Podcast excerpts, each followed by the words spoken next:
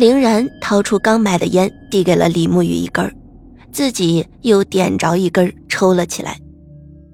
走吧，我们也去那娱乐会所看看，看看里面究竟有什么。说着，凌然带着李沐雨朝着豪庭娱乐会所大门走去。走进大门，李沐雨看着四周富丽堂皇的装修，可是与这格格不入的四周的冷清。凌然和李沐雨已经走了进来，这里连个服务员都没有。他们径直走向吧台，四周有些寂静。这会儿时间还没到深夜，但是走到这里，不知为何给人一种阴森的感觉。我们开一间包房，买断。凌然走到吧台前，对里面的服务员说。那坐在电脑前的服务员听到说话声，抬头诧异的看了眼林然和李沐雨，似乎在奇怪，怎么还会有人来这里？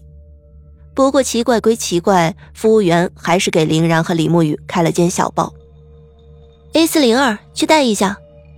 开好包厢，吧台的服务员对外喊着：“先生，跟我来。”一名男性服务员赶过来。引领着林然和李沐雨朝着 A 四零二包厢走去。一路上，李沐雨观察到，这里的确生意异常的冷淡。一路过来，李沐雨竟然没有看到一个包厢中有人，四周全部都是黑漆漆的一片，让这里显得异常的冷清怪异。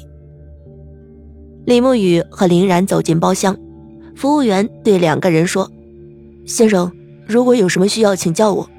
说着，服务员就准备退出房门。林然在这时叫住了他：“等等，你们这里有美女吧？给我们叫过来几个。”服务员看着林然，恭敬的回答：“对不起，先生，我们这里是正规的 KTV，没有陪酒小姐。”林然听到服务员这句话的表情变得很诧异的说：“什么？”前一阵来都有，怎么现在没有了？把那个妈咪，那个谁谁名字忘了，就是你们这里的挂名妈咪，你去，去把她给我叫过来。服务员听到林然似乎是这里的常客，态度一变，一脸歉意的对林然说：“呃，其实是这样的，我们这里的妈咪高燕儿前一阵子不在这里干了，所以现在真的没有办法给您叫公主。”呃，对对对，就是高燕儿怎么，他为什么不干了？凌然再次问到服务员。呃，具体的我也不知道，就是没有再见他来过，所以现在会所就只能唱唱歌，实在是对不住了。服务员再次一脸歉意的对林然说：“你真的不知道？”林然再次的询问那服务员。说着，他伸手在衣兜里掏了一番，然后亮出了自己的警员证件。我们在调查一宗案件，希望你配合。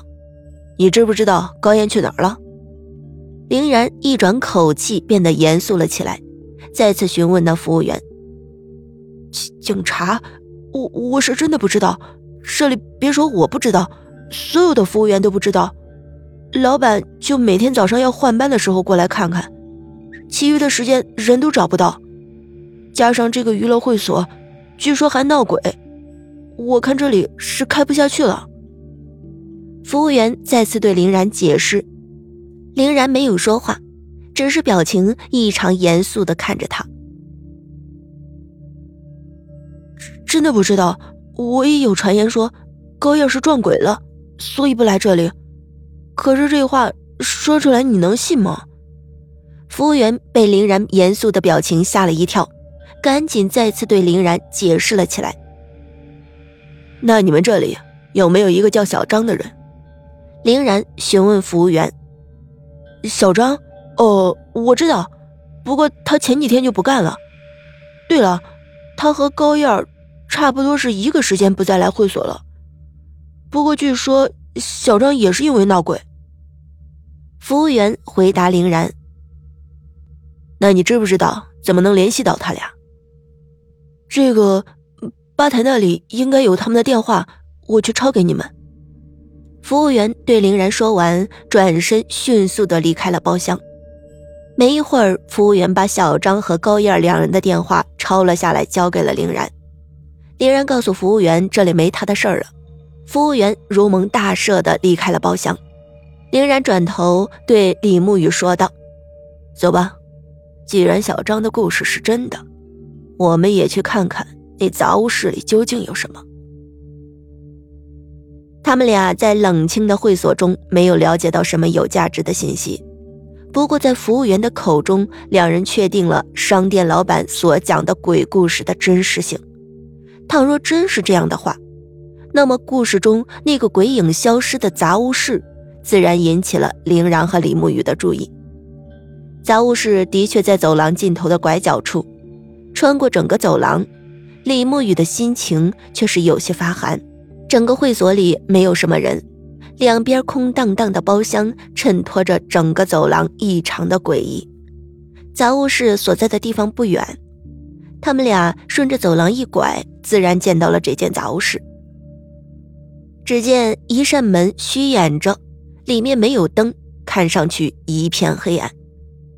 凌然推开了杂物室虚掩的房门，从口袋里掏出手机，打着光朝着杂物室看去。里面的确和商店老板故事中所讲述的一样，整个屋子不大，里面几个散落地上的垃圾桶，后面摆放着一些清洁工具。用手机照着，四处看了看，手机的冷光映得整个杂物室显出一阵阵诡异的气氛。林然走进了杂物室，拨开摆放的拖把以及一些清洁工具。仔细的观察着四周的墙壁，不时的还用手敲敲墙体听听。李沐雨好奇的看着林然的动作。林然在杂物室看了一圈后，咂巴了嘴，对李沐雨说：“墙是老墙，并没有任何新砌的痕迹，里面也是实心的，看来这里也没什么门道。”李沐雨对林然说。你猜测是尸体？说着，李沐雨指了指墙。林然笑了笑说：“哼，是的，我猜测这里的墙壁中可能会砌进去尸体。当年的一个案子就是这样，一家租房客老说屋子里不干净，甚至还看见了鬼影。最后，我们在那间房子里找到了砌进墙体的尸体，是房东的老婆。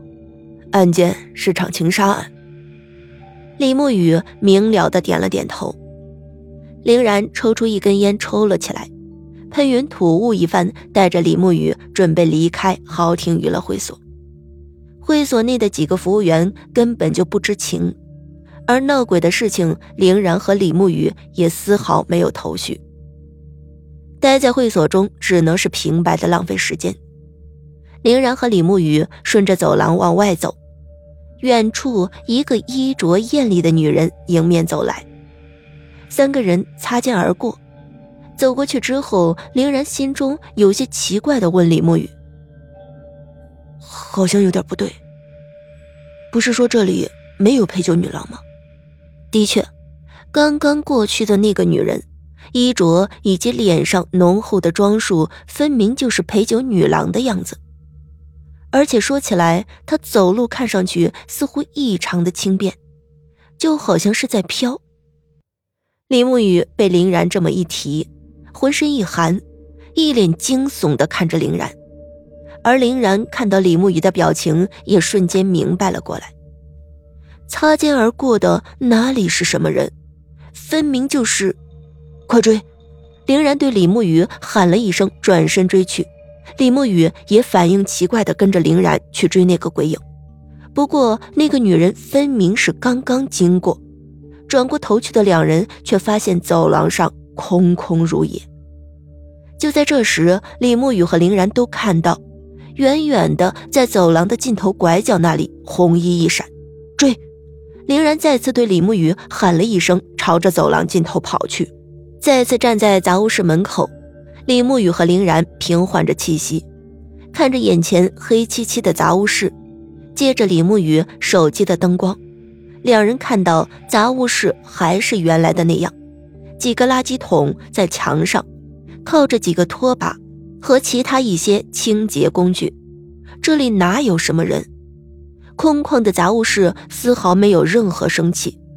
林然看着李慕雨，李慕雨心中有些惊恐的看着林然。这里的确闹鬼，凌然说着皱起了眉头。两人再次的检查了一下杂物室，确定里面没有任何暗道痕迹之后，李慕雨和凌然颓然的退了出来，回去调查小张，还有那个高燕。这里的事情先搁置一段时间，不要自己来。要是非要来，把秦瑶带上。凌然感觉到了事情的棘手，提醒李慕雨。李慕雨点了点头，心中明白凌然的担心。自己是个新人，勇敢并不代表莽撞。自己毫无经验的孤身一人再来到这里，说不上真的会遇到危险。凌然再次点着了香烟。深深的抽了一口后，对李慕雨说：“这个案子从现在来看有点悬，不过线索就在这里。高燕、小张，还有这里不露面的高层，都有嫌疑。后面你自己办案，一定要注意安全。”李慕雨知道林然的调职手续明天就会下来，这会儿林然算是对自己在做交代。不过，林然话语中的那丝丝关心，让李慕雨内心感动了起来。两人没有在会所里过多的逗留，在确定了杂物室没有人后，两人离开了会所。离开的时候已经是深夜了。